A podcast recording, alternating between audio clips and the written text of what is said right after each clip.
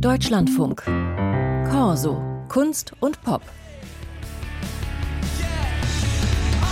So, jetzt zum bewegten Bild und ob es auch bewegende Bilder sind, das sagt uns jetzt Jörg Albrecht. Er hat sich nämlich drei Filme angeschaut, die diese Woche anlaufen.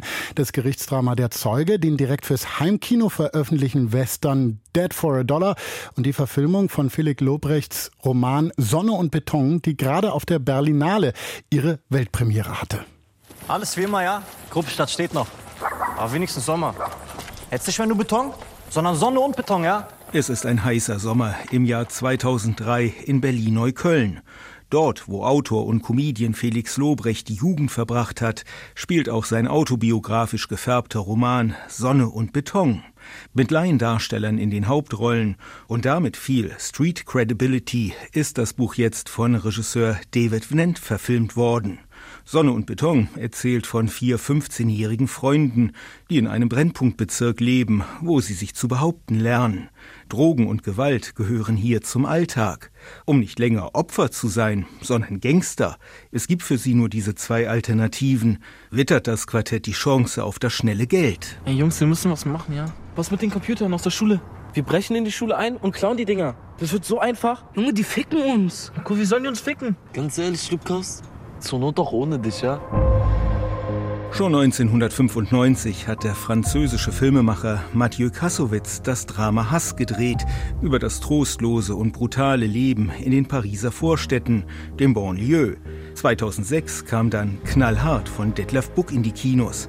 Die Geschichte eines 15-Jährigen, der sich ebenfalls im Großstadtghetto Neukölln durchschlagen muss. Zwei starke Filme mit ähnlichen Geschichten, beide ein Schlag in die Magengrube. Sonne und Beton ist von ähnlicher Intensität, trägt allerdings den Stempel einer um Jahre verspäteten Milieustudie. Sonne und Beton, empfehlenswert. My name is Karl Schrader. Mein Name ist Karl Schrader. I was born in Switzerland, but my parents were born in Germany. Ich bin in der Schweiz geboren. Meine Eltern aber sind in Deutschland geboren. Einen eigenen Wikipedia-Eintrag hat er nicht. Karl Schrade war elf Jahre lang Häftling in verschiedenen Konzentrationslagern, zuletzt im bayerischen Flossenbürg.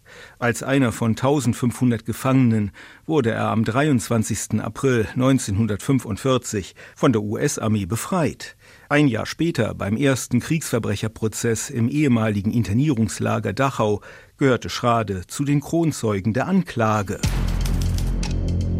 In seinem nach Protokollen und Fotos nachgestalteten Gerichtsdrama Der Zeuge hat Schauspieler und Regisseur Bernd Michael Lade Karl Schrade jetzt zur zentralen Figur gemacht.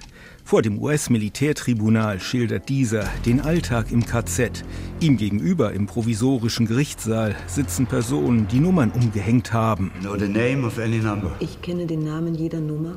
And yes, I can tell you about the ideas, Ja, und ich kann Ihnen berichten über Ihre Ideen, about the über concepts, die Konzepte, hinter den Methoden, they die. Sie benutzt haben. Während Schrade seine Aussagen in Englisch macht, aus Respekt vor dem Gericht, wie er betont, sprechen die angeklagten SS- und Gestapo-Männer Deutsch.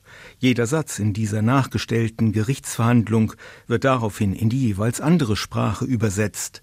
Die Doppelung der Aussagen trägt vielleicht zur Authentizität bei, verlängert den 90-minütigen Film aber auch unnötig.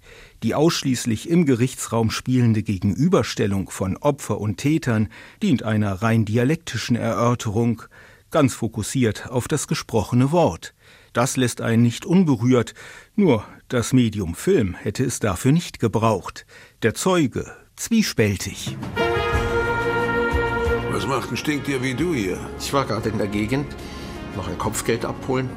Ich dachte, ich besuche dich mal. Christoph Walz als Kopfgeldjäger im Wilden Westen. Ein Job, den er schon einmal hatte, in Tarantinos Django Unchained.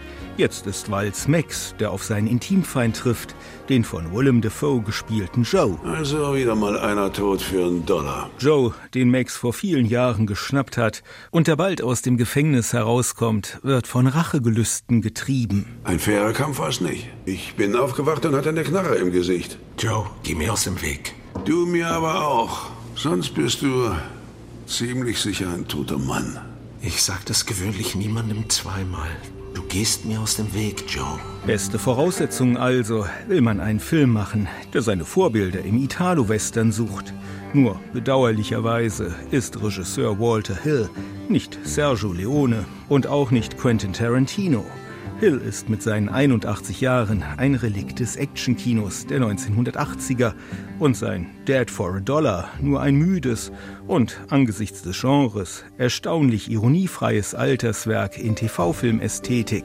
Das hat weder Willem Dafoe verdient noch Christoph Waltz.